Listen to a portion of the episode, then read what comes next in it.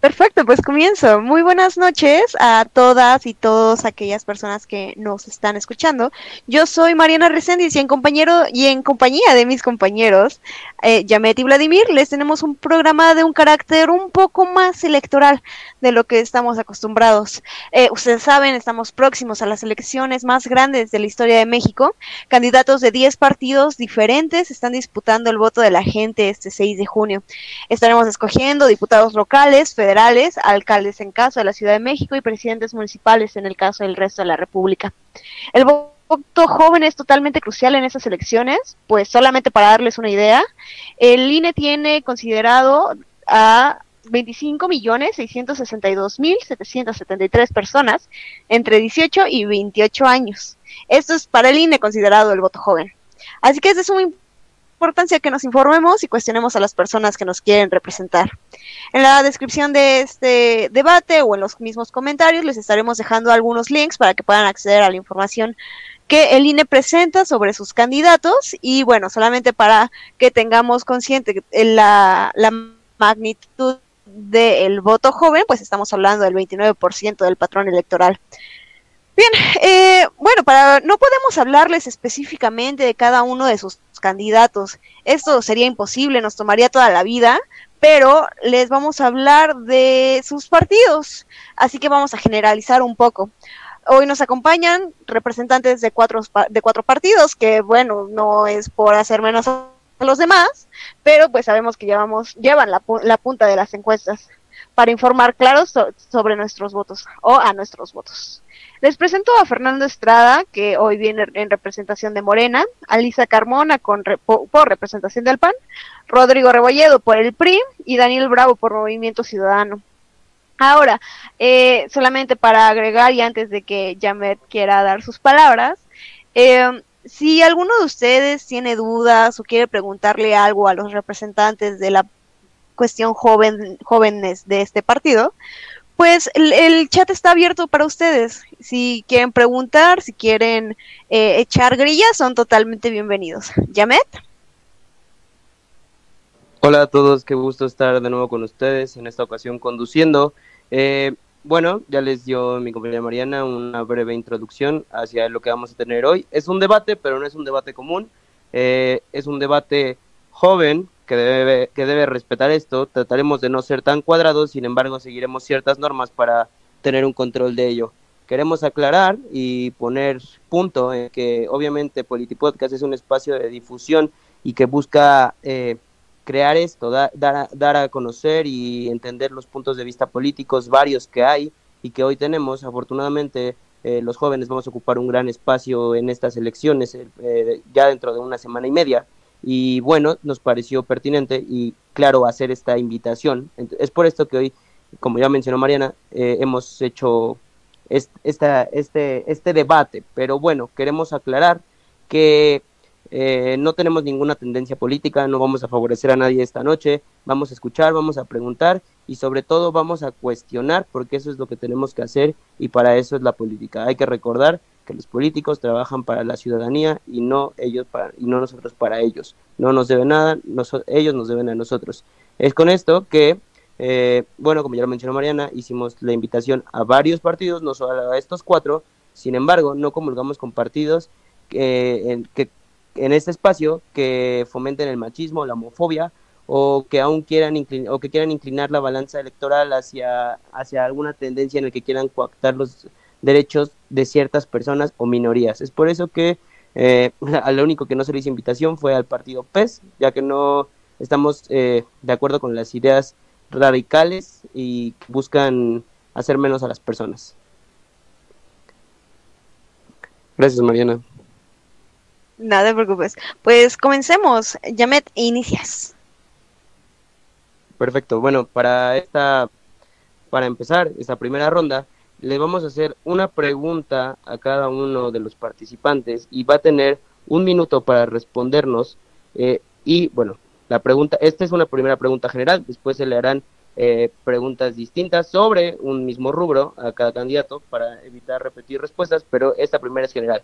Entonces, empecemos con el Partido de Acción Nacional y vamos a ir eh, con la pregunta general, va a ser, ¿Cómo erradicamos la corrupción siendo jóvenes dentro del partido? Por favor.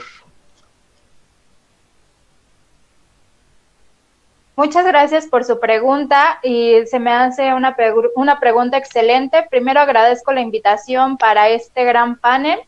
Es un gusto para mí poder estar representando Acción Nacional. Y bueno, primero, debemos tener nuestros principios e ideas claras como persona para, con base en ello, crecer dentro del partido. ¿Y por qué crecer? Porque muchos creen que llegar a la política es simplemente irse a tomarse la foto, es ir a, eventos de campaña, ondear banderitas y demás, cuando hay muchísimo trabajo de por medio detrás de un partido político. Entonces, también siempre denunciando, ¿por qué? Porque muchas veces creemos que solamente por ser joven ya somos incorruptibles y demás. Pero la realidad es que actualmente muchísimos jóvenes, eh, y lo hemos visto en televisión, por ejemplo, del PRI, James Brorousem, o algo así, su apellido, perdón, medio raro, o el mismo Gibran, que era una promesa joven de Morena, llenos de casos de corrupción, llenos de casos de lavado de dinero, James incluso, que era secretario general del PRI, no, sí, perdón, llenos de corrupción, entonces siempre hay que seguir esos, eh, esos principios e ideales. Gracias. Eh, continuamos con el partido de eh, Movimiento Ciudadano. La misma pregunta, ¿cómo podemos erradicar la corrupción siendo jóvenes dentro de los partidos?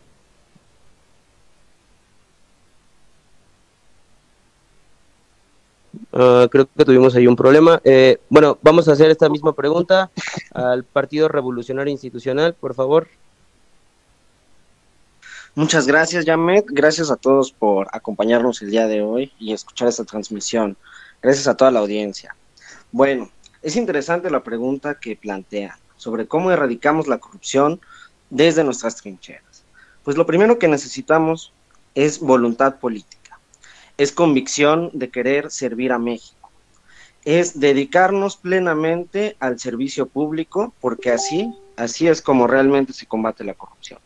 Necesitamos como jóvenes empezar a ocupar espacios relevantes dentro de nuestros partidos, hacer política de adeveras, salir a la calle, hablar con la gente, dedicarnos realmente a, eh, a entregarnos al partido, a entregarnos al servicio público. Así es como realmente se puede, se puede erradicar la corrupción, dado que sabemos que aquellos personajes que son corruptos muchas veces son los que están hasta arriba o muchas veces son los que han tenido una permanencia dentro de espacios políticos, dentro de espacios de poder, eh, que se han eternizado en estos, ¿no? Entonces, lo que necesitamos es nosotros como jóvenes empezar a ocupar estos espacios, empezar a levantar la voz y empezar a hacer una autocrítica hacia nuestros partidos, porque vaya, todos los partidos que están aquí, todos tenemos este, cola que nos pisen, nos dirían por ahí. Gracias, perfecto. Continuamos con el partido Movimiento eh, Morena, perdón. Eh, Fernando, ¿cómo erradicamos la corrupción siendo joven? Hola, buena, buena tarde. Muchas gracias por la invitación. Me alegra estar aquí acompañado de jóvenes talentosos eh, emanados de la más grande casa de estudios de, de, diferentes trincheras, lamentablemente, pero así empezamos.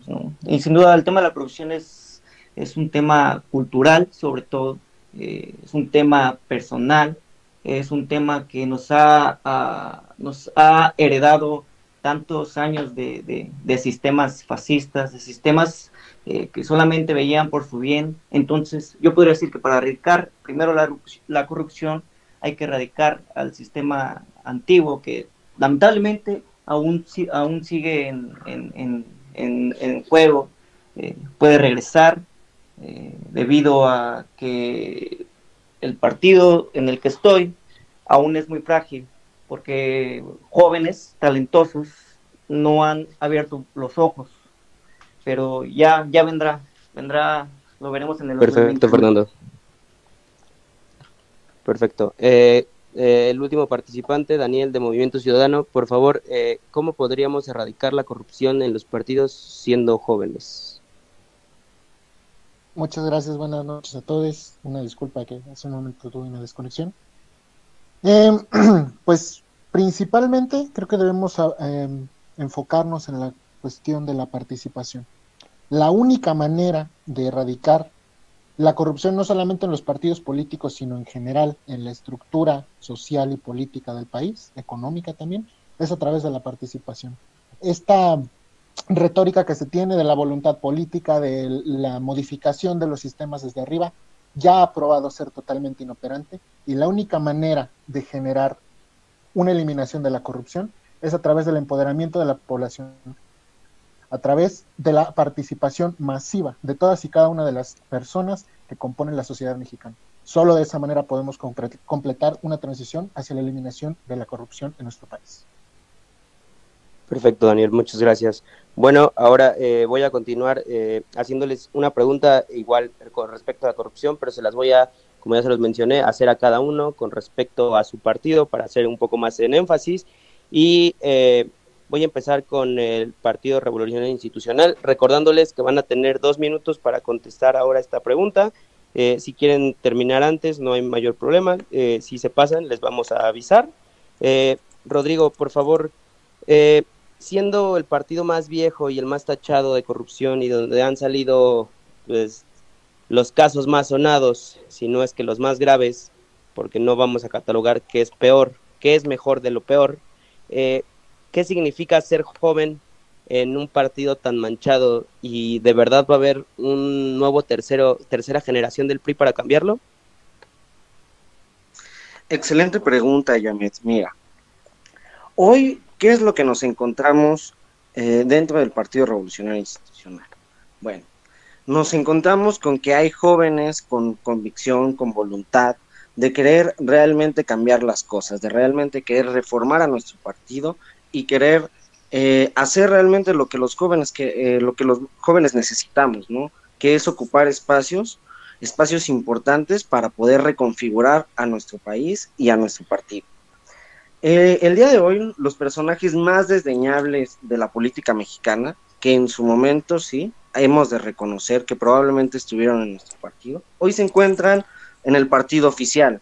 Entonces, por esta parte encontramos que los, la corrupción ha huido de nuestro país, de, nuestro, perdón, de nuestro, de nuestro partido y se ha, ha encontrado cobijo en el, en el partido oficial, en Morena.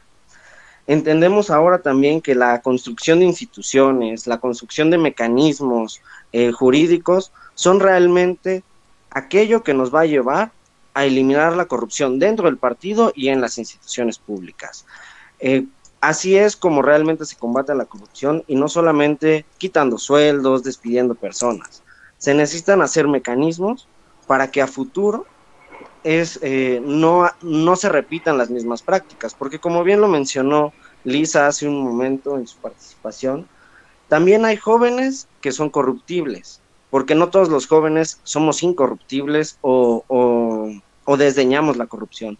Entonces, para poder fortalecer este tema anticorrupción, hay que construir instituciones y mecanismos que las detengan. Desde 10 segundos. Perfecto justo a tiempo, amigo. Eh, Lisa, quisiera preguntarte ahora a ti, ¿qué significa para el Partido Acción Nacional el tenerse que aliar con el Partido Revolucionario Institucional? Hay desespero por el poder, eh, hay que mezclarse en la corrupción para tener mayor empuje. ¿Qué, qué representa eh, para el partido? Es un es este agachar la cabeza y seguir con los que con los que le van a dar más votos, más candidatos.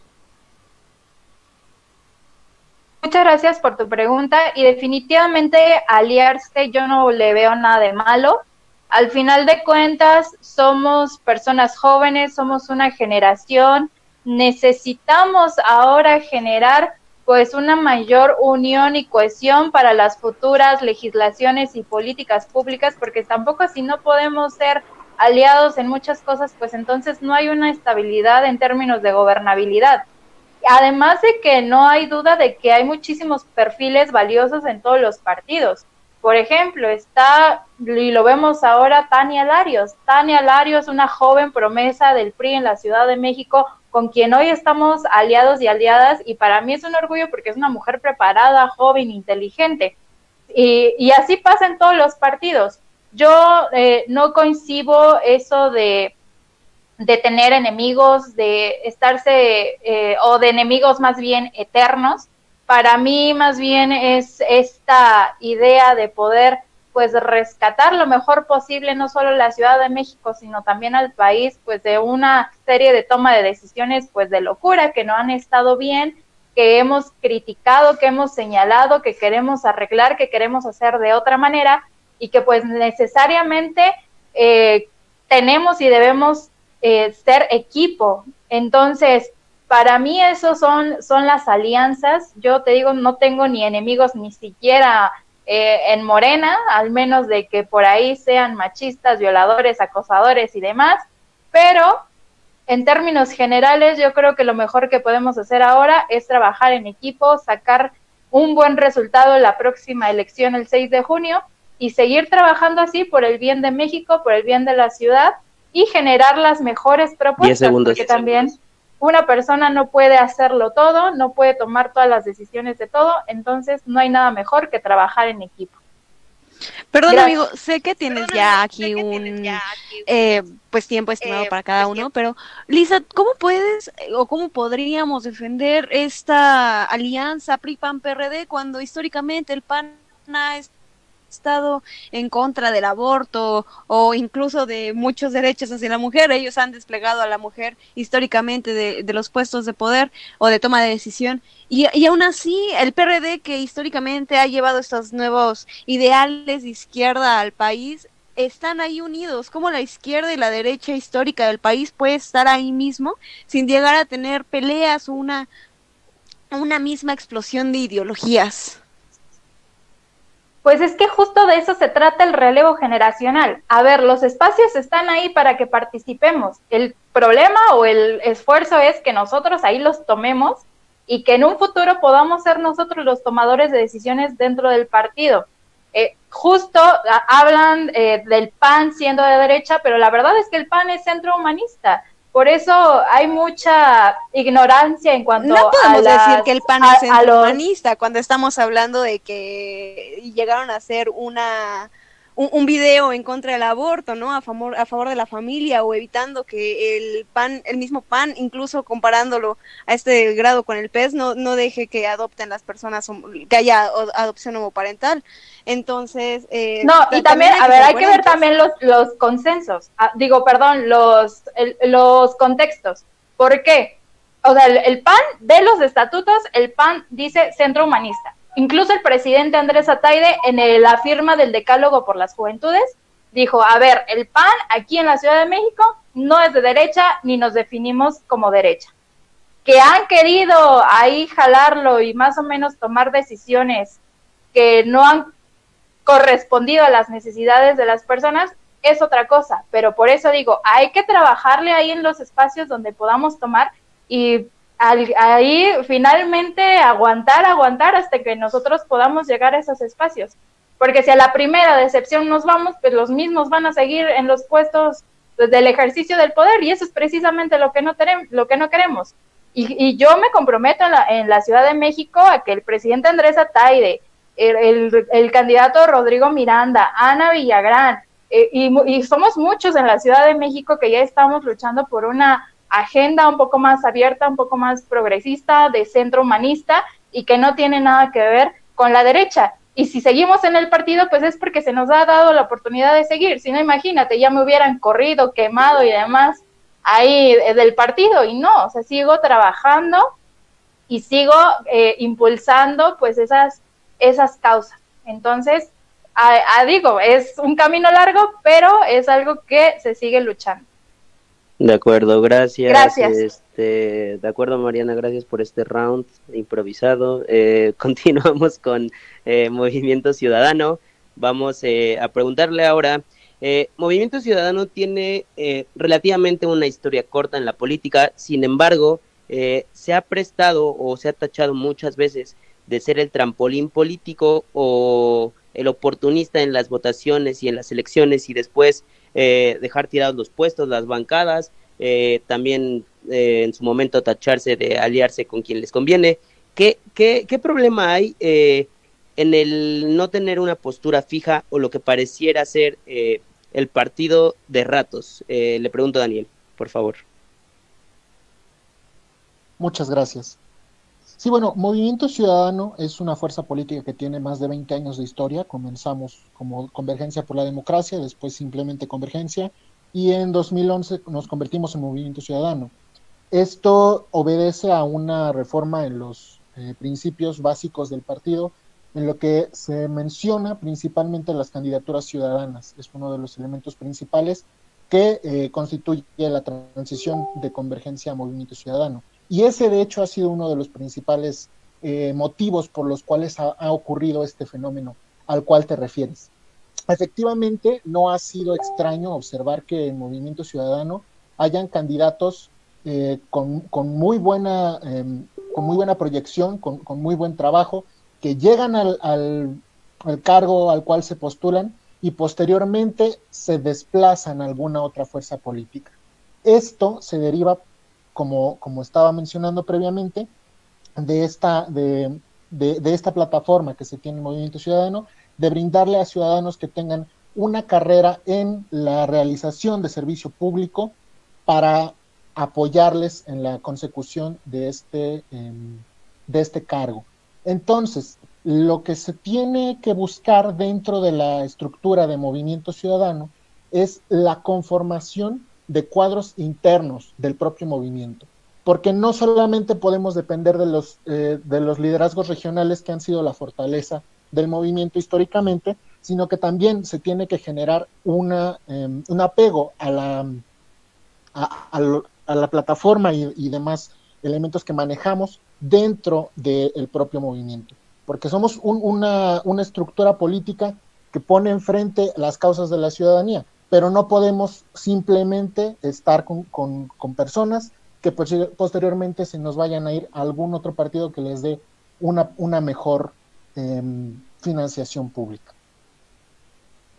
Perfecto, te agradezco a tiempo. Eh, bueno, eh, para cerrar esta ronda de preguntas, eh, le quiero preguntar a Fernando, diciendo el partido en este momento de la sensación, podríamos decirlo, ¿qué, ¿Qué implica para el partido Morena el hecho de que es la cuna o la casa de los refugiados de todos los demás que se salieron huyendo de sus partidos buscando una oportunidad, para bien o para mal, pero con nombres muy marcados, muy tachados, eh, defendiendo lo indefendible, teniendo, eh, ya lo mencionó Mariana, candidatos a la fuerza, a modo, violadores, eh, abusadores, ¿Qué, qué, qué, qué, puede decir Morena teniendo a lo peor o a lo mejor de cada uno? Defendir lo indefendible. Mm, creo que eso es lo que están haciendo mis compañeros. Y me duele mucho porque soy sangre joven y talentosa, pero sin duda defienden los ideales de unos partidos que ni siquiera representan a ellos mismos. Mientras ellos se hablaban de traidores unos a otros, se culpaban de narcotraficantes ahora consolidan su matrimonio.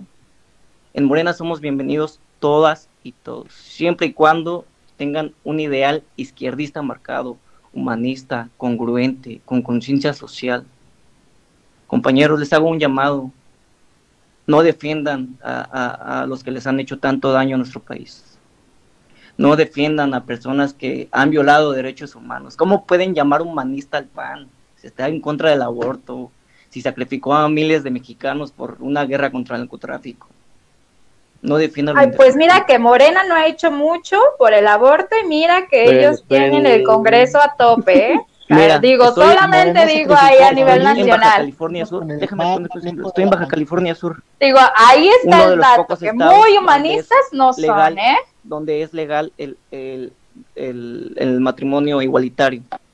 Gobierna, va a gobernar Morena en la Ciudad de México, aborto legal, matrimonio igualitario permitido, Morena. Llevado por el PES. Digo, no, perdón. Sí, pero eso fue por el PRD y por la, por la lucha de las compañeras, no por Morena. eso ya estaba. Eso ya estaba. El PRD, el PRD, el PRD está con el PAN y el PRI, pero si son los dos de izquierda, porque el PRD, que es de izquierda, no está con Morena, que PRD no es llamarse de también de izquierda. PRD era de izquierda con Cuauhtémoc Cárdenas, lamentablemente traicionó un ideal izquierdista de la gente que Y lo apoyó. Andrés traicionó Hubieron a muchas Cárdenas. para consolidar el partido perredista. Y ahora se Andrés con- Manuel y sus seguidores traicionaron al pueblo de México, eso es peor aún. Perdón. Andrés Manuel y sus seguidores traicionaron No, al pueblo de perdón ni olvido México. para Morena, ni perdón ni olvido. Eh, bueno, vamos a dejar terminarlo. Eh, eh, te quedan 40 segundos, Fernando, y ahorita continuamos con los ataques directos si quieren, amigos. Es, es un orgullo ser un partido joven, nuevo, con ideales, no puedo decir que son nuevos, pero son ideales por los que han luchado tanta gente y por los que ha muerto tanta gente a lo largo de toda la historia. Ideales que han luchado contra fascistas como son los demás partidos. Termino con ello. Tengan conciencia, compañeros. Perfecto. Eh, bueno, ya que veo que se quieren atacar y darse un Royal Rumble entre todos, eh, ahora para cerrar este apartado de corrupción, les vamos a dejar que le hagan una pregunta a quienes ustedes quieran y esa persona va a tener eh, un minuto para contestarla, si quiere contestarla, si no, eh, bueno, saltaremos a la siguiente. Empezamos con eh, Movimiento Ciudadano. Movimiento Ciudadano quiere hacerle una pregunta a alguien. Sí, sí, eh, pregunta para el, el compañero eh, Fernando de Morena. Eh, la pregunta sería, ¿cuál ha sido en, en la realidad y que se puedan observar, cuáles han sido las acciones que se han tomado en el gobierno federal para combatir a la corrupción? Fernando, ¿quieres contestar? Pues no sé si sepas, pero reducieron muchas subsecretarías, eh, se han bajado sueldos, menos al poder legislativo, que es, digo, al poder, eh, a, a gran parte del poder ejecutivo e incluso al, al poder, a, al- a los órganos de, perdón, permíteme tanto. Sí, claro.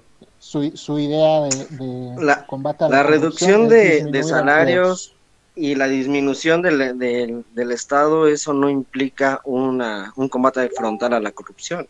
Vaya, el combate a la corrupción se hace mediante mecanismos y mediante ins- instituciones fuertes que garanticen el Estado de Derecho y que transparenten a las, a las propias instituciones y a las propias dependencias.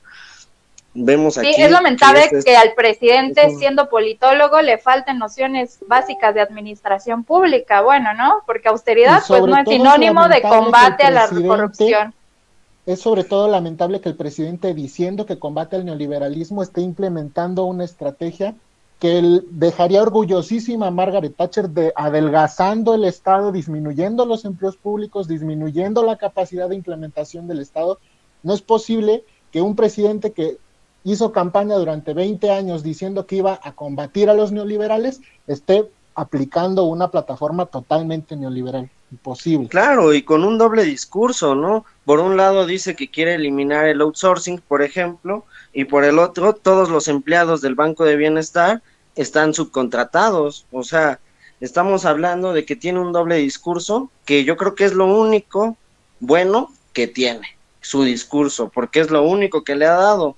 De ahí en fuera, todas sus acciones, todas sus propuestas, vemos que han sido un fracaso para este país y que al final de cuentas pues, nos están nos están destruyendo. Caramba, perdón, destruimos un país en dos años, perdónanos, lo destruimos dándole programas No, ni sociales perdón a ni olvido a para Morena. universitarios, a llevaron a adultos mayores, más perdónanos, dos años llevamos y ya hicimos cagado un país. No sean hipócritas, Claro, compañeros. porque los llevan 80 programas sociales lo- poder y qué han hecho, qué han hecho, han condenado a nuestro país a la programas miseria. sociales vienen, así como los conocemos, bien, vienen desde el Pronasol, desde el Solidaridad, Solidaridad y muchísimo antes. Son los ¿Y qué programas, han hecho? Nada más los eh, usar programas, esos programas sociales, para enriquecerse los con. Morena, el con PRI Morena el PIB se ha lo- desplomado en más de 12%, la inflación se ha aumentado en más de 12%. Perfecto, bueno, eh, eh, vamos a pasar ahora con Liz. Liz, ¿quieres hacer, Lisa, perdón, ¿quieres hacerle una pregunta a alguien?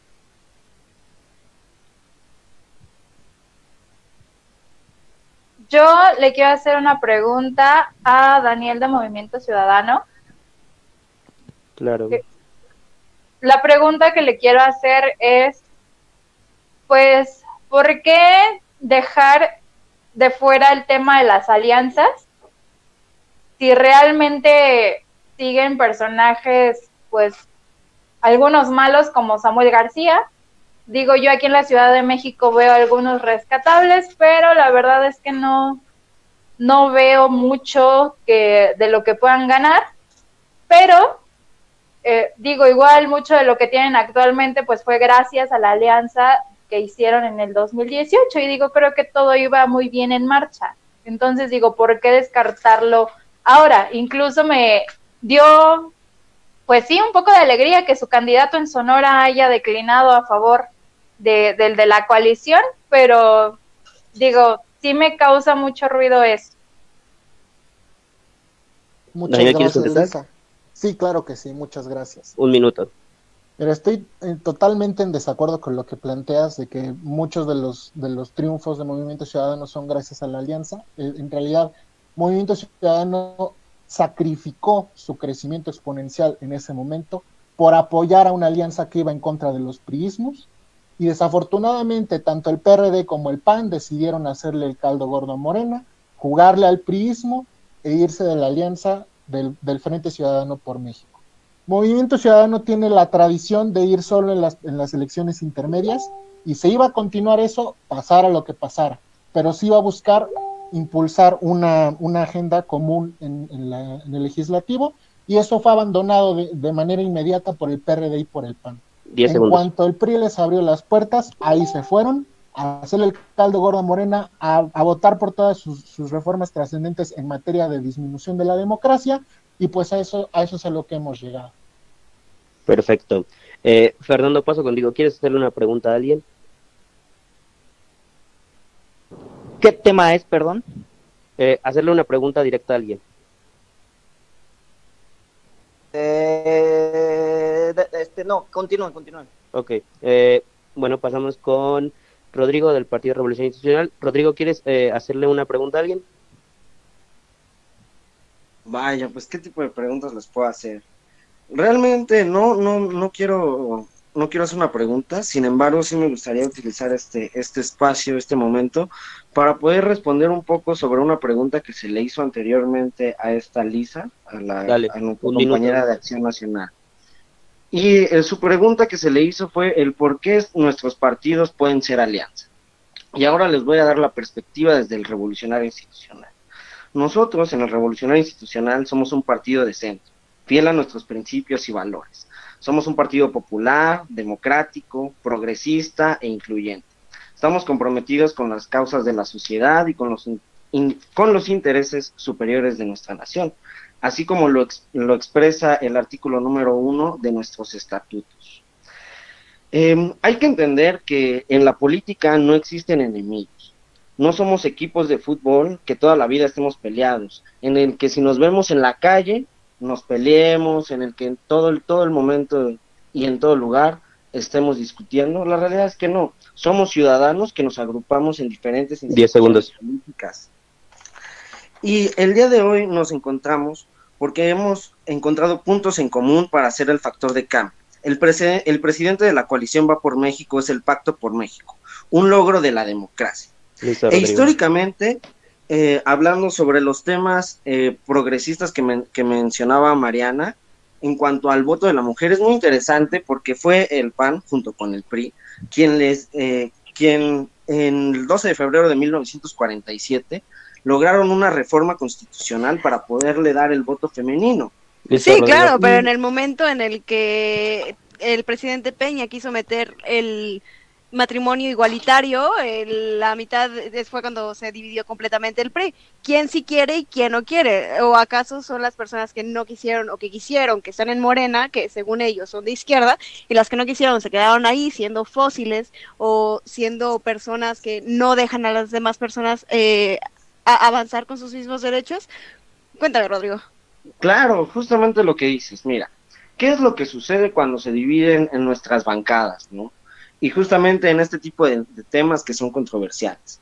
El día de hoy vemos que, como bien lo mencionas, cuando se quiso implementar esta reforma y poder eh, dar la adopción homoparental, lo que sucede es que muchos de los políticos que en ese entonces estaban en nuestras filas y que afortunadamente el día de hoy ya no lo están y que el día de hoy están, bueno, pues, con el eh, partido oficial, están con Morena, eh, intentaban bloquear este tipo de reformas. El día de hoy nos encontramos comprometidos con las causas de nuestra sociedad, porque somos progresistas e incluyentes, porque somos un partido de centro que siempre ha sido eh, congruente y fiel con lo que dice. Y el día de hoy, bueno, tenemos una alianza con el Partido de Centro Humanista, que es el PAN, y con el Partido Socialdemócrata, que es eh, el PRD, ¿no? Y como partido de centro encontramos los puntos en común en los que podemos progresar y en los que podemos avanzar. ¿Para qué? Para hacerle un freno a Morena y para poder eh, avanzar. Y, hacer, con esos este, puntos en común, el único punto en común que tienen esos tres partidos es el miedo a perder sus privilegios en este país. Ese es el único motivo. Claro que no, o dime claro otra que no. cosa tú. No, no, no. El único, el ¿por único rasgo que tienen en común es que los tres están alineados en el horribles con grupos Morena. delincuentes como lo es Antorcha Campesina en distintos en municipios del Estado de México. Son Bueno, mira, si, los si a terrenos. esa- si a esas vamos, entonces todos los, todos los candidatos de Morena, actuales candidatos de Morena, de Morena, que están coludidos con el narcotráfico, que defienden los puntos de venta de narcóticos. Ay, cabrón, en No entra el narcotráfico. Entonces, No es un problema eh, nuevo, ¿eh? no, bueno, ese es, es que ese es el problema, que no es nuevo. Cabeza de, pero cabeza que de el día de hoy de Morena, viene ¿eh? Auspiciado de y viene defendido por lo, por el movimiento de regeneración nacional, ¿no?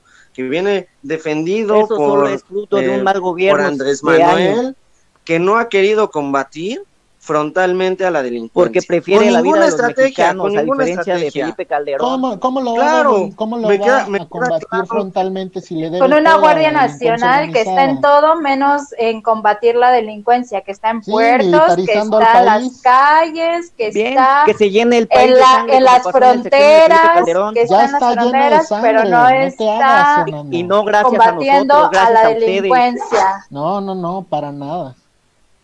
Pues bueno, espero hayan disfrutado esta primera ronda en la que hablamos de corrupción. Ya ven que nuestros invitados están comprometidos. Recuerden que estas peleas son totalmente planeadas, no se están agarrando de verdad por si se están preocupando por su favorito. Así que les agradezco su participación en esta ronda de corrupción. Vamos a continuar con la siguiente ronda. Esperemos esté aún más entretenida y gracias por seguirnos escuchando, amigos. Mariana, te toca. Ah, no, perdón, perdóname, perdóname. Vladimir, es tu turno. Eh, sí, ¿qué tal?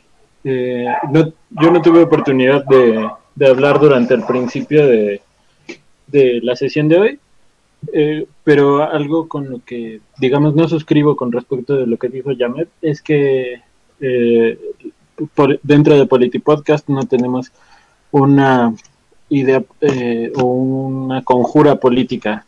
Eh, yo particularmente la tengo y es el apartidismo.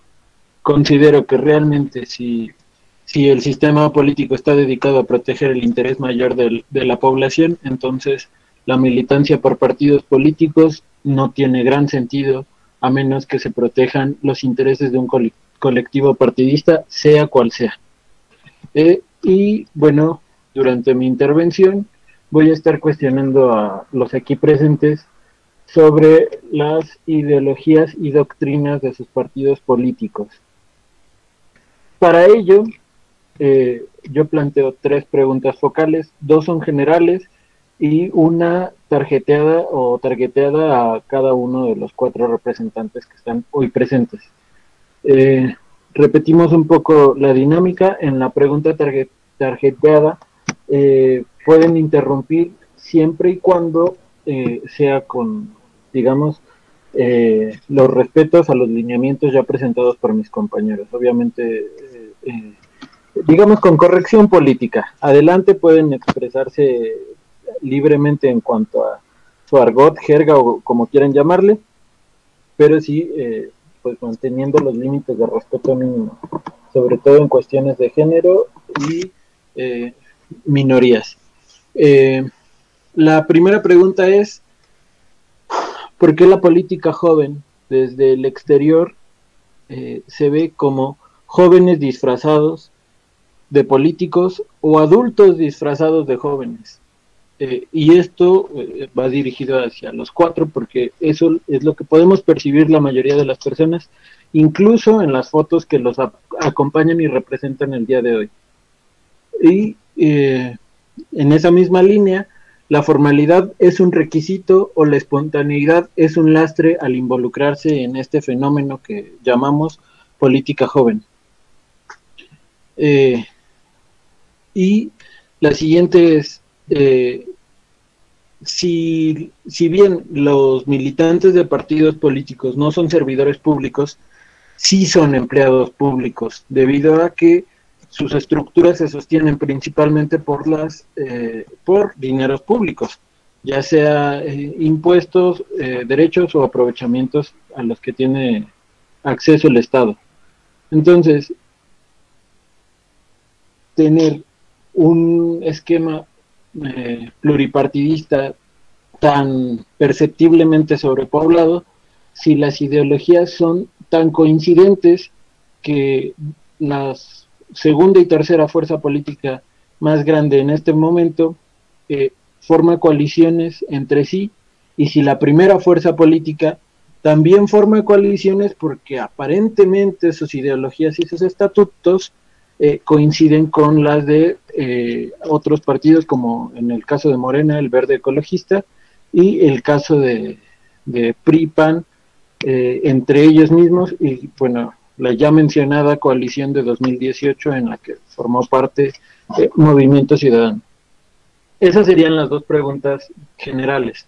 Ahora, eh, eh, la tercera pregunta es hacia el PRI. Y vamos a comenzar con él. Eh, los intereses superiores de la nación es un concepto que permanece en sus estatutos.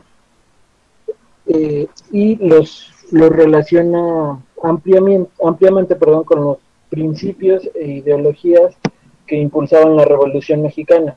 Teniendo esto en cuenta, la Revolución Mexicana, discúlpame Rodrigo, pero no fue un movimiento de centro, fue un movimiento abiertamente de izquierda y ejemplarmente de izquierda, me atrevería a decir, y entonces, ¿por qué permanecer con esta frase de los intereses superiores de la nación atados a los principios de la revolución mexicana y sus contenidos ideológicos, si la Revolución Mexicana fue de izquierda y el PRI hoy en día se identifica con el centro. Adelante. Puedes, eh, tienes tiempo libre para responder las tres preguntas. Gracias, Vladimir. Bueno, pues em, las voy a responder conforme las fuiste diciendo. Entonces, em, empiezo tenemos primero que somos jóvenes en la política o son adultos disfrazados de jóvenes en la política. Bueno, es una pregunta muy interesante porque justamente la percepción que tiene la población, que tiene el pueblo, que tiene la sociedad mexicana sobre la juventud eh, partidista, en este caso particular, es importante para nosotros, dado que para ellos estamos. Estamos para servir a la nación, estamos para servir al pueblo, estamos para servir a los mexicanos. Entonces, eh, es importante la actividad política, la actividad juvenil dentro de los partidos. Dado que anteriormente, hace, hace años, hace no muchos años, encontrábamos que los pocos jóvenes que, se, que estaban dentro de los partidos políticos solamente se dedicaban a poner lonas, a este, ondear banderitas, em, a entregar propaganda, no sé. Y el día de hoy realmente los jóvenes somos un factor de cambio, somos un, un factor propositivo dentro de los partidos políticos. Y yo sé que así como en el, en el revolucionario... Ah, entonces se te, hace, se te hace denigrante ese, andar en brigadas. No. Se te hace denigrante andar con banderitas y andar entregando propaganda. No, jamás. Déjame recordarte cómo en el periodo no, no, no, no tergiversas lo que estoy diciendo. Fernando ni siquiera dijo eso, ni siquiera dijo eso. Dijo que todos comenzábamos así. Eso no es se les hace de vergüenza ni de se les hace de Se está proyectando. No. Se está proyectando. sí, se está proyectando. disculpen, disculpen, disculpen. Por favor, guarden silencio, les recuerdo. En la, en la pregunta en la que puede haber réplica es en la tercera, que es la general. Las dos primeras Perdón, la tercera que es la particular. Las dos primeras son eh, preguntas generales que todos tendrán oportunidad de responder. Así que las interrupciones y las intervenciones, por favor, guarden a la tercera pregunta. Continúa, Rodrigo. ¿Mezclaste todas? Gracias. Vaya, después de esta eh, lamentable interrupción por parte de nuestro compañero de Morena, continúo con la palabra.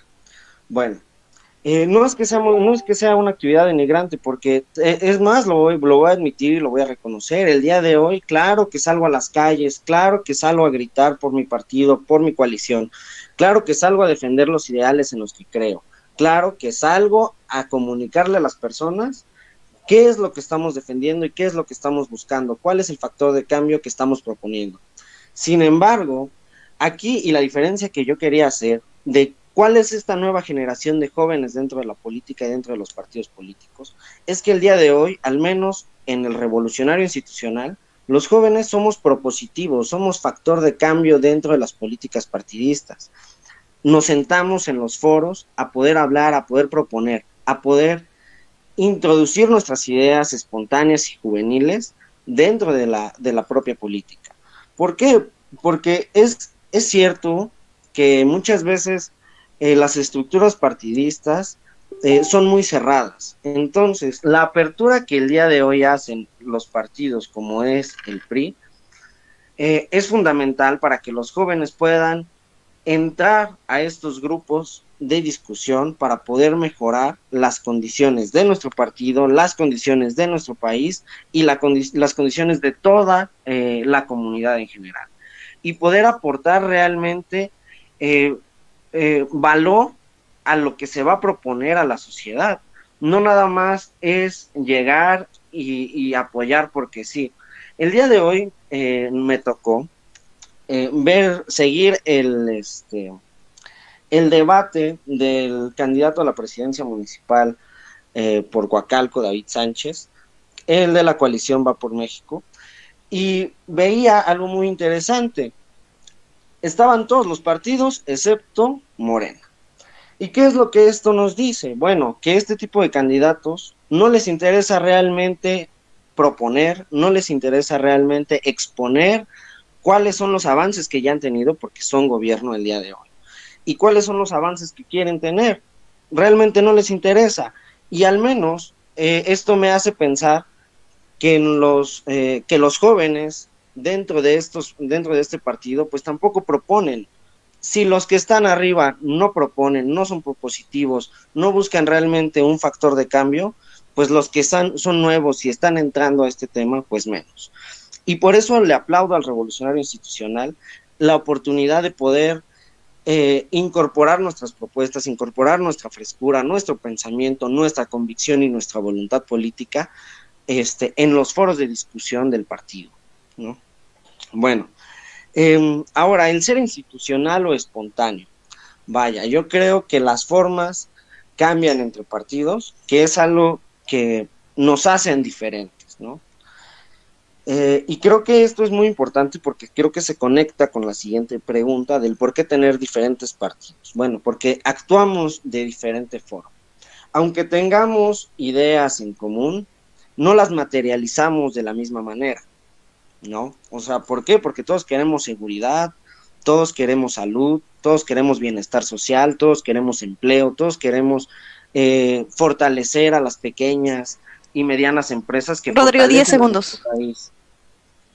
Entonces, eh, pues justamente el ser institucional hoy eh, es lo que nos ha dado, por ejemplo, espacios para poder avanzar, pero también nuestra propia espontaneidad y nuestra fortaleza viene desde la juventud. Es cuando.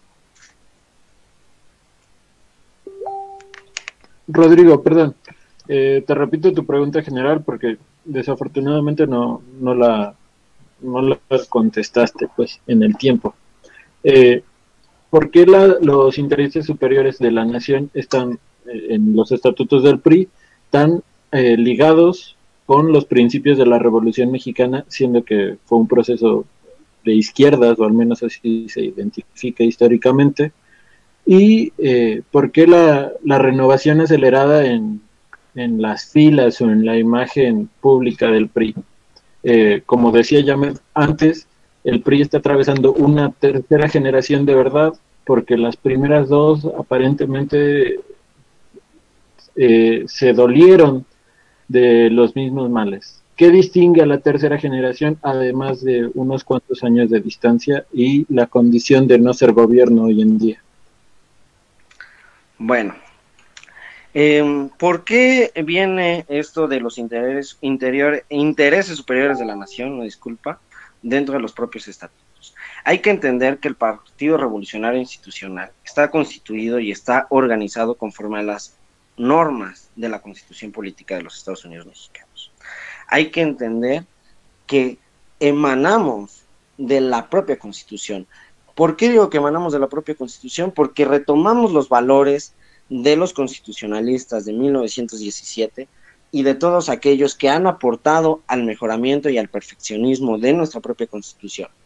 Es decir, estamos a favor del Estado, ¿no? Y del Estado de, de Derecho sobre todo y sobre... Eh, y en estos principios que nos pone el legislador, el primer legislador, ¿no? De 1917 sobre los intereses superiores de la nación. Que si bien, como mencionas, eh, la revolución es este emana de la izquierda. La izquierda también está dentro del Partido Revolucionario Institucional. ¿Por qué? Porque el Partido Revolucionario Institucional, al ser de centro, abarca ambos extremos, toca ambos puntos del péndulo ideológico. Desde el punto de vista de la izquierda, con programas sociales, con, eh, buscando la asistencia a la población, buscando realmente un, un sistema de salud amplio y que sea beneficioso para la mayoría. Y por el otro lado, ¿por qué no decirlo también? Bueno, eh, poder apoyar a las micro, eh, a las MIPIMES, a las micro, pequeñas y medianas empresas, para que éstas creen eh, las condiciones necesarias para que se genere el empleo y, eh, y de esta manera poder seguir apoyando a la, a la producción de nuestro país. Entonces, eh, de hecho, no sé, si, no sé si ustedes sabían que el único partido dentro de la Segunda Internacional, el único partido mexicano de la Segunda Internacional Socialista, es el Partido Revolucionario Institucional. De ahí es de donde emanan nuestros también principios de izquierda, nuestros eh, principios y nuestros valores que tienen que ver con el ser un partido popular, con ser un partido democrático, con ser un partido progresista e incluyente, ¿no? Eh, ¿qué, ¿qué, más querías que te, que te, contestara? ¿Me puedes repetir la pregunta? En conclusión, en este programa todos los partidos son de izquierda. No, no, no, no, o sea, es que hay que entender de dónde viene, ¿no? Hay que entender qué, cuál es el antecedente del Partido Revolucionario Institucional. Ah, bueno, pues el Partido de la Revolución eh, me, el mexicana, el PRM. Es decir... Eh, PRM... Perdón, Rodrigo, perdón, perdón, perdón, disculpa. Pero es que entonces, y creo que es una confusión que se va a presentar en, la, en el público, entonces, ¿cuál es el verdadero PRI o cuál es el PRI que tenemos que ver? El, el PRI de la Segunda Internacional, eh, el PRI actual en su tercera etapa, por llamarlo así, o el, o el segundo nuevo PRI, el nuevo PRI de Enrique Peña Nieto, o cuál es, o sea, porque eh, tú mismo lo decías, Morena no puede estar jugando con su doble discurso, pero el PRI tampoco puede estar jugando con todas sus No, ya históricas. lleva como 10 discursos el PRI. Hay que entender Mira, que ha ido cambiando conforme la aberración humana que han tenido sus militantes. Hay que entender eso. Eh, bueno, eh, adelante Rodrigo. Tercera generación está comprometido con la sociedad. Eso es el PRI que hoy estamos veniendo a defender. Con esta acción, ¿sí? ah, bueno, el PRI eh, de centro que en esta tercera generación lo que busca es darle una nueva cara a la sociedad y volver a y, y yo me pregunto, hacer nuestro compromiso ¿con, qué con cara, todos los mexicanos. ¿Con qué cara piensan volver a pedir el voto? No sean hipócritas. Pues con esta que tengo, amigo, no te ¿qué quieres que te la diga? lengua. Ya perdieron los estados. Claro, porque Morena tiene, uff, perfiles súper nuevos que ni habían estado en el PRI ni en el PAN y con eso seguro ganan. No, es que el problema, el problema de Morena es que se llevó a todo lo que ya no querían los demás partidos, a todas esos personajes nefastos. Y habrá oportunidad de decirlo cuando intervenga el compañero de Morena. ¿Y, Eh, y por qué, y por qué, por qué tanto miedo le tienen al partido en el poder? que ojo, yo no pertenezco, bueno, ahorita estoy militando en Morena, pero no estoy casado con un ideal, así como ustedes, aferrados. Yo voy a estar en el partido que represente los ideales de la gente, izquierdistas. Y si no es Morena, lo va a hacer otro. Va a venir otro López Obrador, va a venir otro personaje, otro Cuauhtémoc Cárdenas. No estoy casado con ningún partido. Hay otro López Obrador, no, gracias. ¿vas a chapulinear? Es que Morena está hecho de chapulines. Eh, bueno. Ya dejen terminar a Rodrigo para que podamos Uy, continuar. Sí, sí, sí. Justo eso iba a decir. ¿Y por qué tanto miedo le tienen a Morena? ¿Por qué se tuvieron que aliar los dos partidos? Porque nos llevó de fascistas? Guatemala a Guatepeor, por eso. ¿Con qué cara vienen a pedir el voto? Miedo. dos ¿Alguien confunde crítica con miedo? Vaya. Ninguna novedad. Pues sí, sí. Lamentablemente, eh, el presidente más querido por el pueblo ha sido el más atacado por los medios de comunicación. Evidentemente no viviste en México durante el ¿Ya? peñato, ¿verdad? Evidentemente no sí. vio las estadísticas del abstencionismo del voto. Y no has visto de las de la aprobación del presidente. Bueno, Claro, Eh. 30 de 120 millones, wow. bueno, para, para continuar con esto. De las mayores votaciones que ha habido en el país, ¿eh? Ok.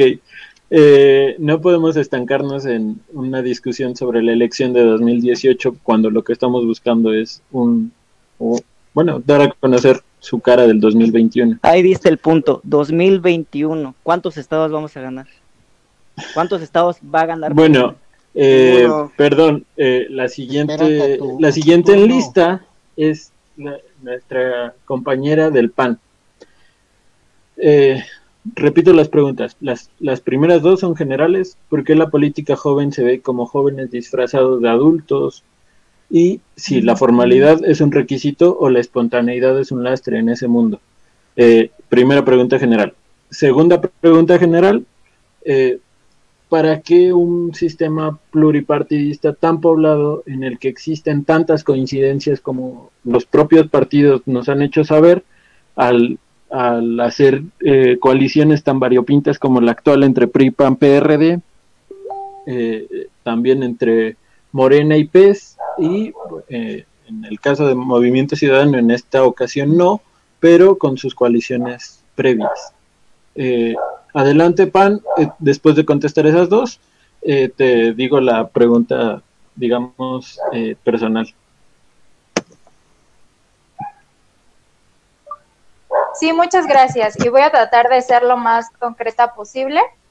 Eh, primero, lo los jóvenes. A ver, no es que solamente seamos los jóvenes, sino en general hay una apatía ciudadana, eh, pues muy, muy estancada que llevamos, pues casi, casi desde nuestros, eh, pues de nuestros inicios institucionales, revolucionarios por ahí, una apatía terrible. ¿Por qué? Porque siempre se nos ha dicho a través de la historia de que la participación ciudadana es ir a votar. Cuando no, cuando descubrimos que no es simplemente ir a ejercer nuestro voto, sino participar dentro de las instituciones, exigir rendición de cuentas, crear proyectos para nuestra comunidad y demás. Entonces, ¿qué pasa? Que si pues las personas, la ciudadanía no participa, pues los jóvenes además de que un hecho de que influye mucho es la desigualdad, pues todavía un poco más. Es decir, no es lo mismo que participe, por ejemplo, yo, una mujer que tuvo la oportunidad de ir pues a la universidad y demás, a uno que tiene que estudiar, trabajar y todavía o simplemente trabajar porque no tiene para comer. Entonces, la desigualdad influye mucho. El hecho de que nuestras instituciones no se abran a una innovación eh, organizacional para que la sociedad pueda estar delante de la toma de decisiones es otro. Y eso también sucede con los partidos políticos. Entonces, eh, y es por eso que se van repitiendo las mismas prácticas de los adultos en los jóvenes, porque no hay innovación, porque no dejan pasar al relevo generacional y porque los jóvenes pues siguen, eh, los dejan a un lado. Ahora, en el tema de, eh, de, la, de, las, de la espontaneidad, yo creo que es muy necesaria y como ya lo he repetido muchas veces, es necesario en términos de aguantar. Alguna vez alguien me dijo, pues para tener que llegar debemos aguantar, eh, tragar o comer, perdón, muchos sapos. ¿Por qué? Porque al final de cuentas en cualquier partido hay decisiones y hay cosas que no nos van a gustar. No, los partidos no son perfectos pero va a estar en nosotros seguir luchando para cambiar agendas, para cambiar ideas, para cambiar incluso estatutos y demás. Entonces, debemos ser espontáneos. ¿Para qué? Pues para generar los cambios dentro de nuestro partido, para atraer a más personas con convicciones, con ideales y demás. Y debemos ser eh, espontáneos en términos de, pues, estas nuevas imágenes, este nuevo relevo de, de generacional y presentarle eso a la ciudadanía de la mejor manera y que no se, y que no se vea que solo es pues un cambio de imagen o un cambio de personas, sino verdaderamente un cambio profundo y de reflexión. Yo lo dejaría en eso.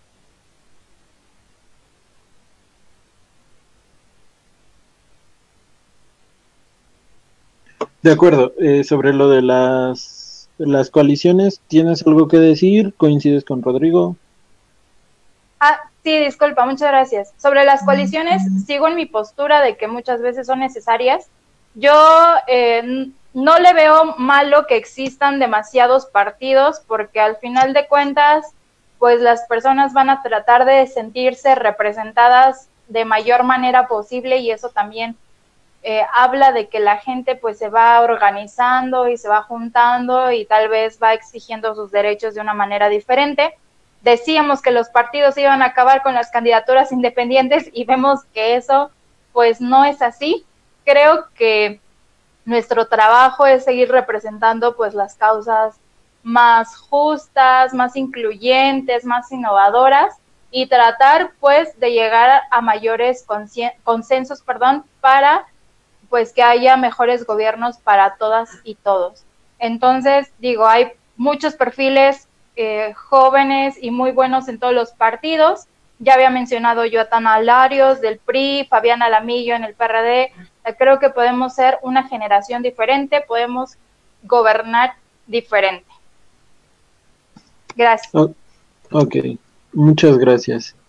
Eh, paso con tu pregunta personal, la cual tiene que ver con una frase también de sus estatutos que dice la instauración de la democracia como forma de gobierno y como sistema de convivencia.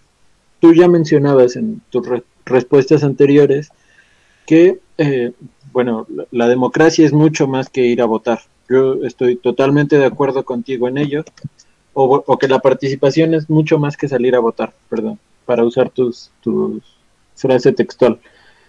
Eh, sin embargo, el PAN, digamos que carece un poco de mecanismos de, representación al interior del propio partido. Eh, durante 2018 vimos fenómenos pues un tanto impositivos por parte de, su ex candidato a la presidencia eh, y, lejos de aprender de ese error el PAN sigue cerrado un poco eh, en cuanto a sus mecanismos de elección interna. ¿Qué está haciendo la juventud por ello? Eh, porque nos hablas de, un partido progresista, de centro, casi casi tendiendo ideológicamente hacia la izquierda por esta cuestión del humanismo, pero digamos, eh, la cara que dan nacionalmente, y ya no solo su cara joven, es de, de cierto estancamiento, cuando menos ideológico. Sí, mira, lo que pasó con el, con el caso de Ricardo Anaya en el 2018, yo creo que siempre lo dicen porque no estuvieron ahí para vivirlo. Yo como mujer joven, militante, estuve muy de cerca dentro de todo el proceso electoral interno del partido. E, en el conteo de votos estuvimos ahí no solo días, sino también noches, eh, pues haciendo, contando y demás. Y creo que eso pasa incluso cuando una persona lo vive, incluso, por ejemplo, con el Instituto Nacional Electoral, ¿no? Que dicen que siempre se hace fraude, que no se cuentan bien los votos, que es un proceso que ya está todo arreglado, pero nunca, nunca lo viven y hasta que lo viven se dan cuenta de la importancia que es contar votos, que es registrar a las personas que van a ir a, votar, que es escuchar las propuestas de los candidatos y demás. Yo eh, digo, como militante, como mujer, ejercí mi voto. Se veía ya, eh, pues, la victoria de Ricardo Anaya en el 2018 era contundente más de, del 60%, del 70%, pues de los estados panistas, de la militancia panista, tenía ya una aprobación que no se podía contradecir.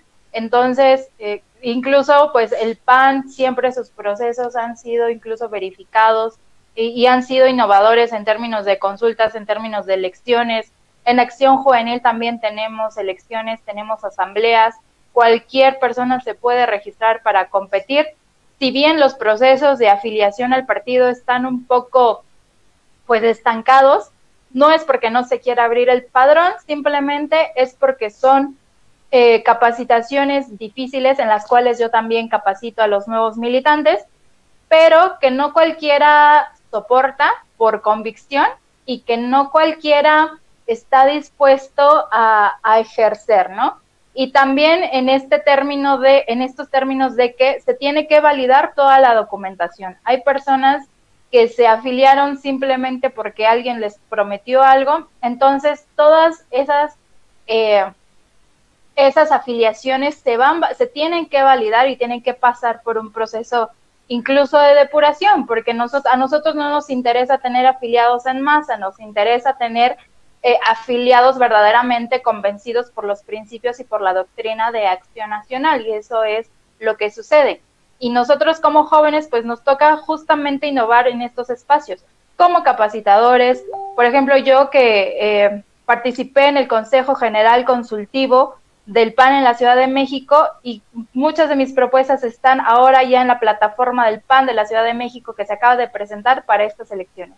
Entonces, claro que hay espacios, Claro que el partido se ha ido innovando para que más personas puedan participar, solamente también es cuestión, como ya les había comentado, no solo de atraer a las personas, sino de saber pues mantenerlas en la toma de decisiones de los partidos y seguir adelante, siempre con, con la convicción y con los ideales por delante. Muchas gracias. Gracias a ti. Eh, si ninguno de los presentes quiere hacer algún comentario, o intervención con respecto de lo dicho por nuestra compañera. Eh, bueno, si quieren hacerlo, eh, díganmelo y si no, para pasar con el siguiente compañero. Eh, bueno, tomaré su silencio como un no. Y en nuestro tercer participante es el compañero de Movimiento Ciudadano. repito, las dos preguntas generales son, eh, ¿por qué la política joven se ve como jóvenes disfrazados? Eh, y dentro de esa misma pregunta, eh, en la política joven se ve, se ve la formalidad como un requisito o la espontaneidad visto como informalidad, como un lastre. la segunda es, ¿cuál es la necesidad de tener tantos partidos cuando las coaliciones dejan, dejan entrever que son tan coincidentes sus principios, sus valores y sus ideologías. Adelante, después te paso la pregunta personal. Muchísimas gracias. vale, primero que nada, uno de los principales motivos por los que la juventud se ve un poco desubicada en esta cuestión de la política partidista es porque la propia juventud se ha modificado mucho en los últimos 50 años. Hasta 1950 se consideraba joven una persona que tenía entre unos 15, 20 años, que estaba estudiando y demás, mientras que actualmente se considera joven a la persona que tiene hasta 30 años. Entonces, esta distorsión de la percepción de lo que es y no es una persona joven ha influido en la manera en que la juventud se desenvuelve en la actividad política. Por otro lado, también tenemos la situación de que la política en México es una política priista, y no es una política priista en el sentido de la tendencia política del PRI, sino del priismo como un sistema político que está totalmente encasquillado en las dinámicas de la política y la sociedad mexicanas. el sistema político mexicano que se deriva de la revolución, de la tercera etapa de la revolución, está directamente abrevado de una modificación a, la constitución de 1857. Eh, en este sentido quisiera em, corregir una aseveración que uno de los compañeros previamente mencionó, el compañero Rodrigo Rebolledo, que em, la Revolución Mexicana emana de sí misma al Partido Revolucionario Institucional o, sus antecesores. En realidad, la Revolución Mexicana en su tercera etapa consistió en una guerra civil entre dos facciones, la facción constitucionalista y la convencionista. La constitucionalista era de derecha, la, convencionista era de izquierda. Ganó eh, la facción constitucionalista a la que perteneció eh, Venustiano Carranza, Álvaro Obregón y los primeros presidentes de, del México postrevolucionario y toda la estructura política a partir de ese momento se hizo alrededor del poder. El PRI, Morena, comparten un rasgo muy, muy, muy curioso en realidad, que es que ninguno de los dos son partidos, porque el PRI nace desde el poder y Morena es un enorme, inmenso comité electoral al servicio de Andrés. Entonces, justamente esta situación encasquillada de, todo el sistema político mexicano eh, deriva en una pérdida de identidad de la actividad política en todo el país. Eh, algo que comentaba la compañera Lisa es que eh, la participación política y la participación ciudadana están buena, en buena medida perdidos dentro del sistema político mexicano y esto se debe a que la mayor parte de las decisiones políticas en el país desde la década de 1920 y hasta la fecha son puramente cupulares. No hay participación de la población, no hay un involucramiento de las organizaciones de base, sino que todo se realiza en las cúpulas partidistas. Y esto es algo en contra de lo que el Movimiento Ciudadano ha buscado em, pues luchar, pugnar dentro de su propia organización, a través de los círculos ciudadanos, a través de, las organizaciones como Jóvenes en Movimiento, como Mujeres en Movimiento, Campesinos en Movimiento en general, pero específicamente en la cuestión de jóvenes, lo que se observa es que las juventudes no tienen un lugar definido dentro de los círculos políticos debido a que o le tienen que jugar a ser eh, propagandistas, tenemos que jugar a ser propagandistas, a, este, repartir volantes, a, ondear banderas, o nos tenemos que disfrazar de, de diputados, de senadores y de gobernadores trajeados y este, formalitos para hacerle el juego a la supuesta inclusión que, presumen otros partidos. Entonces, esto, esto es un, fenómeno en contra del que tenemos que, luchar y que es parte del prismo como sistema político mexicano. Em, particularmente nos mencionaba el compañero Rebolledo que, el PRI fue el único partido mexicano que formó parte de la Segunda eh, Internacional, eso es correcto, Posteriormente, en la tercera también estuvo el PRD, pero en la actualidad la vanguardia del, programa progresista en el mundo lo lleva la Alianza Progresista y el partido que tiene mayor representatividad por parte de México en esta alianza es Movimiento Ciudadano. Mientras que Morena está en el foro de Sao Paulo, que lo único que ha em, promovido desde su fundación ha sido el establecimiento de medidas populistas y autocráticas, que es lo que ha llevado, por ejemplo, al sistema político venezolano a la quiebra total. En, materia de la pluralidad de partidos, la pluralidad es uno de los elementos más importantes de cualquier democracia. Si no hay pluralidad, no existe una democracia. Así se celebren elecciones puntualmente cada tres o seis años.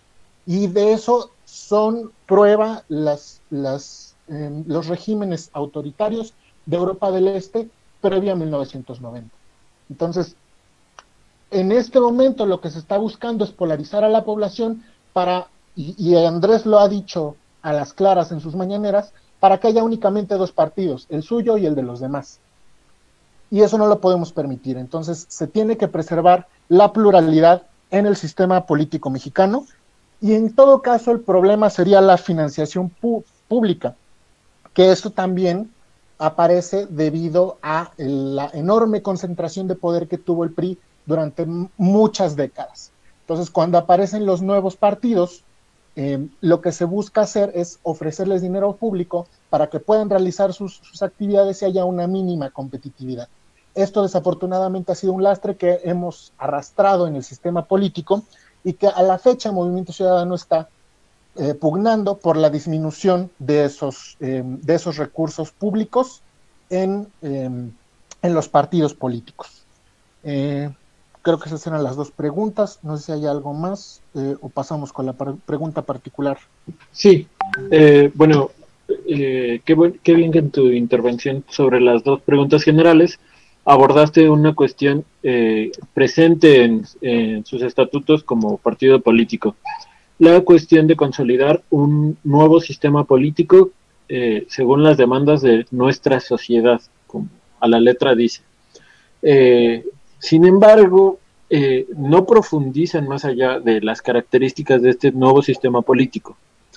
Y atendiendo al propósito eh, informativo más que inquisitivo de este programa, me gustaría que nos comentaran cuáles son las demandas de la, eh, de la sociedad que ustedes mismos identifican para la construcción o consolidación de este nuevo sistema político que coincido contigo tiene que ser renovado tras eh, las décadas de acumulación del poder de, del PRI.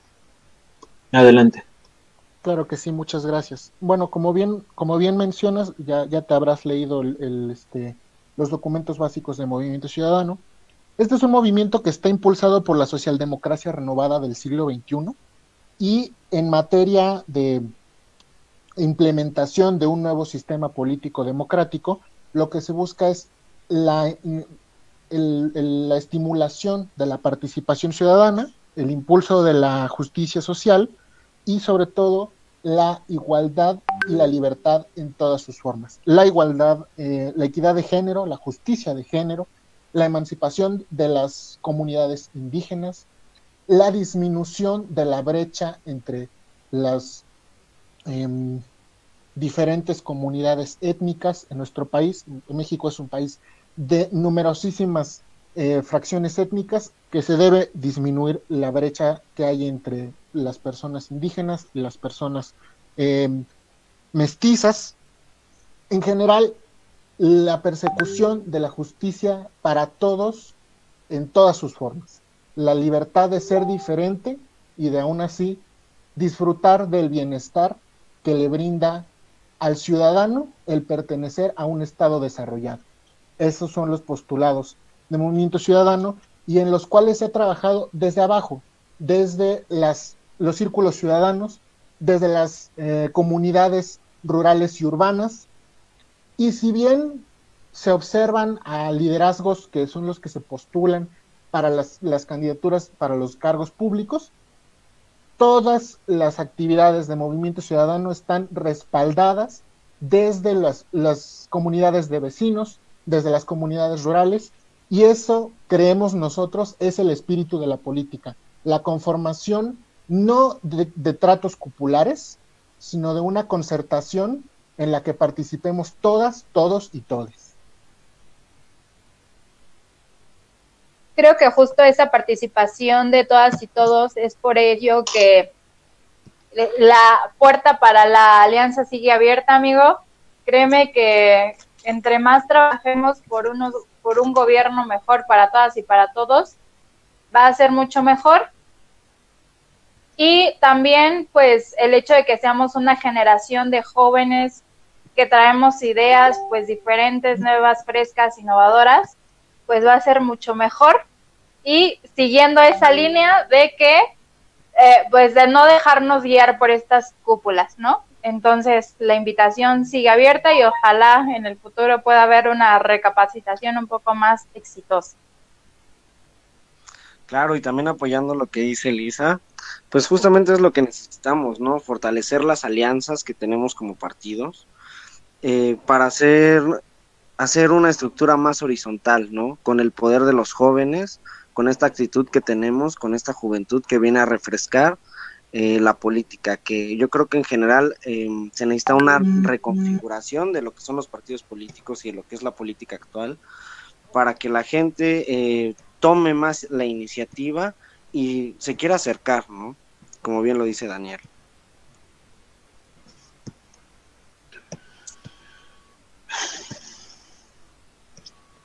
Eh, bueno, eh, dale, dale. adelante, adelante tú. Si quieres hacer alguna observación y si no, para terminar No, con el último participante. Ve con el último participante, amigo, por favor. Ok. Eh, bueno, cerramos con nuestro compañero de Morena. Eh, te repito las dos preguntas generales. Eh, ¿Por qué la política joven se percibe desde fuera como jóvenes disfrazados? Y en ese mismo sentido, ¿la formalidad eh, es un requisito para participar de ella o la espontaneidad es un lastre para el mismo fin?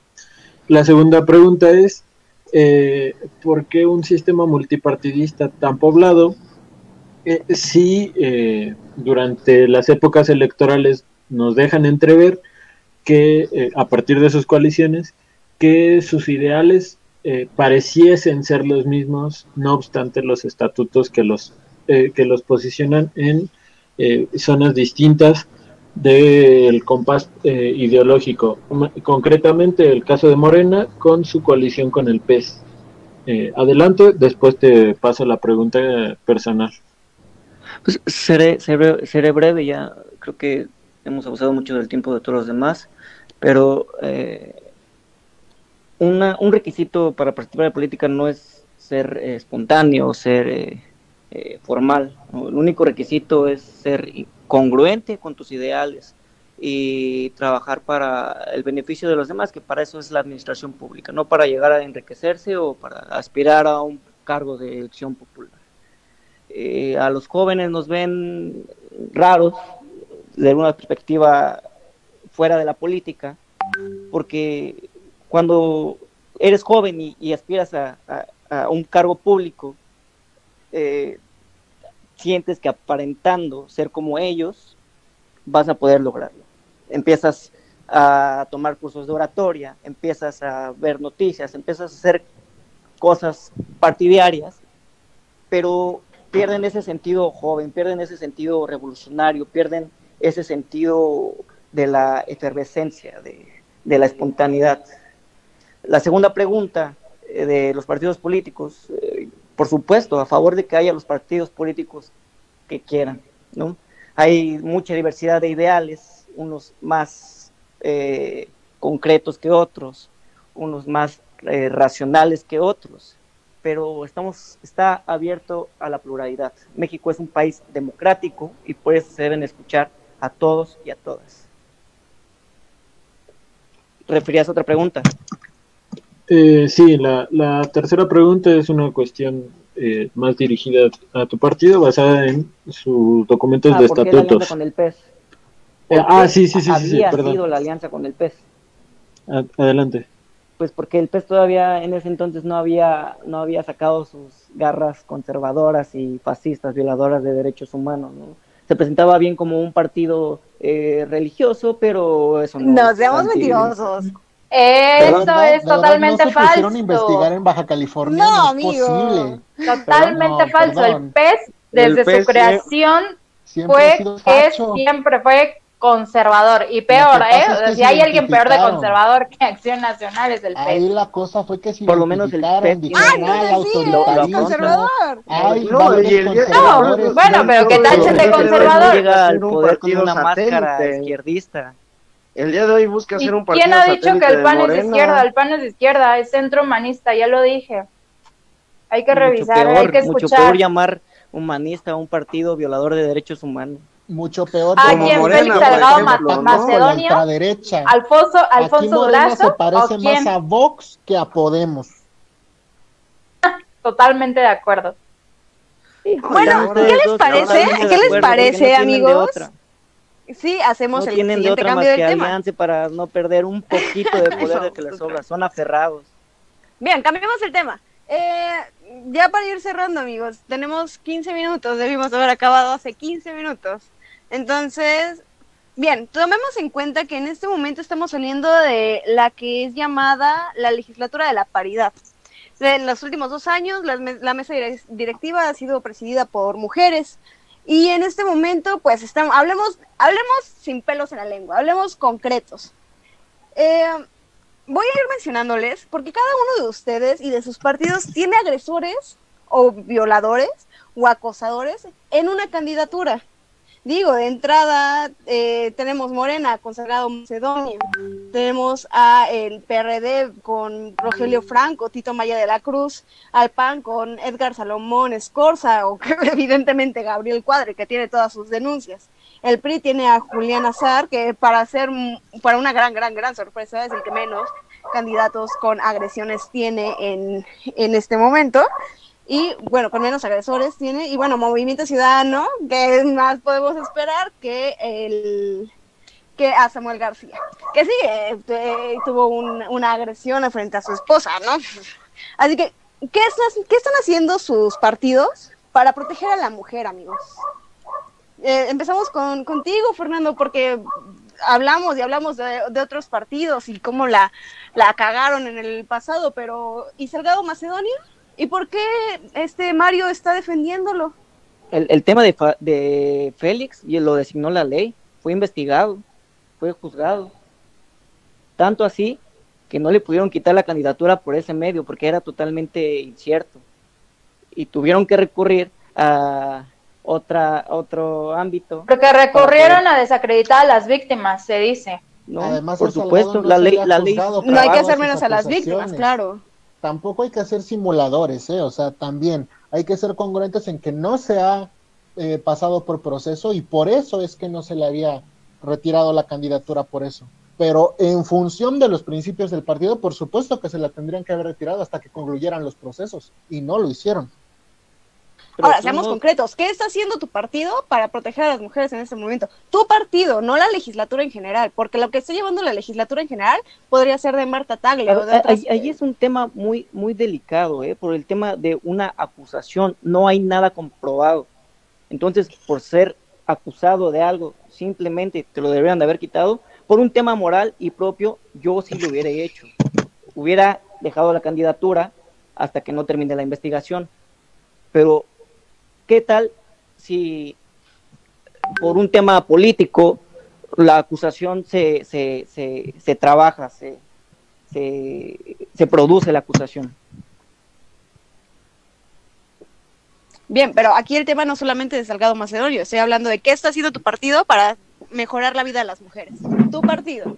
Pues tan solamente porque es la legislatura de la paridad de género, porque tiene la mitad de candidatos mujeres y hombres. Las otras candidatas, las otras diputadas y las otras senadoras. ¿Qué está haciendo eso fue por la ley de paridad de, de candidatura. Claro, mujeres que ni toman decisiones, solo el nada presidente. Más van a levantar el dedo. Ah, está bueno. No, y aparte mujeres candidatas que se ven violentadas en plenos actos de campaña.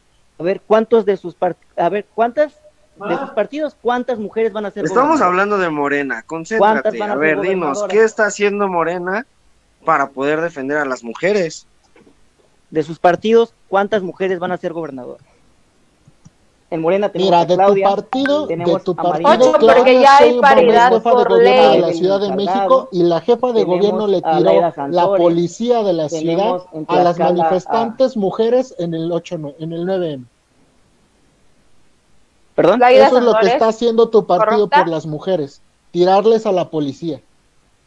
Bueno, Daniel, pero también estamos hablando de que su mayor exponente en este momento para Movimiento Ciudadano es Samuel García, que eh, se ha notado como un verdadero macho de del norte en sus redes sociales y todos lo hemos visto. Sí, eso, eso es cierto, totalmente cierto, y desde el centro de las, desde aquí en la ciudad, eh, varias, varias de las compañeras de Movimiento Ciudadano, como por ejemplo las morras chilangas de aquí, de Coyoacán y de Benito Juárez, fueron a presentar varios escritos con, los, eh, con las autoridades, tanto del partido como eh, autoridades civiles. Y pues desafortunadamente no, no se ha tenido una respuesta favorable en ese sentido. Pero podemos decir que Movimiento Ciudadano... Por supuesto que se están tomando. Podríamos decir que Movimiento Ciudadano no le hace caso a las mujeres que forman parte de su partido? Se le está dando una, un proceso el cual no ha sido concluido. De acuerdo. Bien, Lisa, pasemos contigo. La verdad es que el PAN tiene demasiadas cuestiones con las mujeres. Sí, tienen a sus candidatas, pero también las, los, los mismos eh, exponentes que ya han estado representando al, al partido en las distintas cámaras han evitado que pasen las la, los derechos que necesita una mujer para poder sobrevivir en el siglo XXI. En el siglo XXI estamos hablando de aborto, estamos hablando de otras cuestiones con la comunidad LGBT. Y aún así estás aquí defendiéndola como mujer. Cuéntame, ¿cómo funciona? Sí, gracias. Mira, como yo ya te lo había mencionado, es parte del, relevo generacional, es parte de aguantar hasta que uno pueda estar en el espacio de toma de decisiones, hasta que uno pueda legislar y pueda votar a favor de los derechos de todas y todos. Digo, aquí yo sigo en esta trinchera, en esa lucha.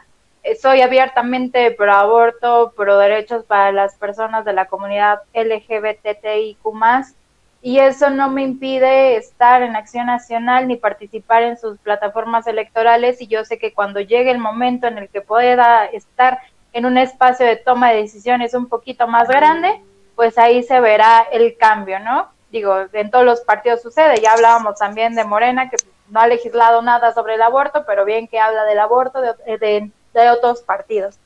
Pero bueno, y también en, en términos de qué está haciendo Acción Nacional por las mujeres, yo te voy a hablar específicamente del caso de la Ciudad de México porque es el que estoy eh, trabajando también día a día en conjunto con el presidente Andrés Ataide y nuestra, nuestro secretario también de formación, Rodrigo Miranda, nuestro secretario de estudios y nuestra secretaria de, de promoción política de la mujer, en el tema no solo de detección de mujeres candidatas, participantes o militantes de Acción Nacional, sino también no solo detectar eh, si sufrieron alguna eh, algún tipo de violencia por parte de algún candidato u otro militante, sino también eh, acompañamiento legal, acompañamiento psicológico y una especie, pues, no de recompensación monetaria, sino simplemente un espacio de mayor, de mayor libertad para que las mujeres puedan verdaderamente participar dentro del partido y que no se les quite pues ese derecho. Entonces, ya estamos también trabajando en el sistema de denuncias interno para que un cuerpo colegiado en términos eh, eh, de género, de eh, derechos humanos y demás pueda estar determinando pues todas estas situaciones que van a ir también acompañadas de, asociaciones civiles, es decir, no solamente va a ser el PAN quien esté dictando, sentenciando si procede o no un caso de violencia en razón de género, sino va a estar acompañado de especialistas, de mujeres especialistas en estos temas que nos va, quienes nos van a estar asesorando. ¿Por qué? Porque no solamente se trata de lenguaje incluyente, de paridad de género, sino de verdaderamente ocupar espacios de representación en la Ciudad de México estoy muy orgullosa por candidatas como Diana Lara, como Gina Munguía en Iztapalapa, como Karime Gobea en GAM, yo también que soy candidata y que seguimos ahí eh, en la trinchera, pero por supuesto que Acción Nacional está trabajando por las mujeres y lo vamos a seguir haciendo desde los espacios que podamos. Muchas, gracias, Lisa. Muy bien, Rodrigo, el PRI ha estado años y años, digo, quitando la parte del PAN y ahora la parte de Morena, pero ha estado años y años. ¿Por qué no hubo antes una legislatura de la paridad? Y, y, más que nada, ¿por qué quitarle espacio a, las mujeres? Que es algo que de lo que se ha caracterizado el PRI.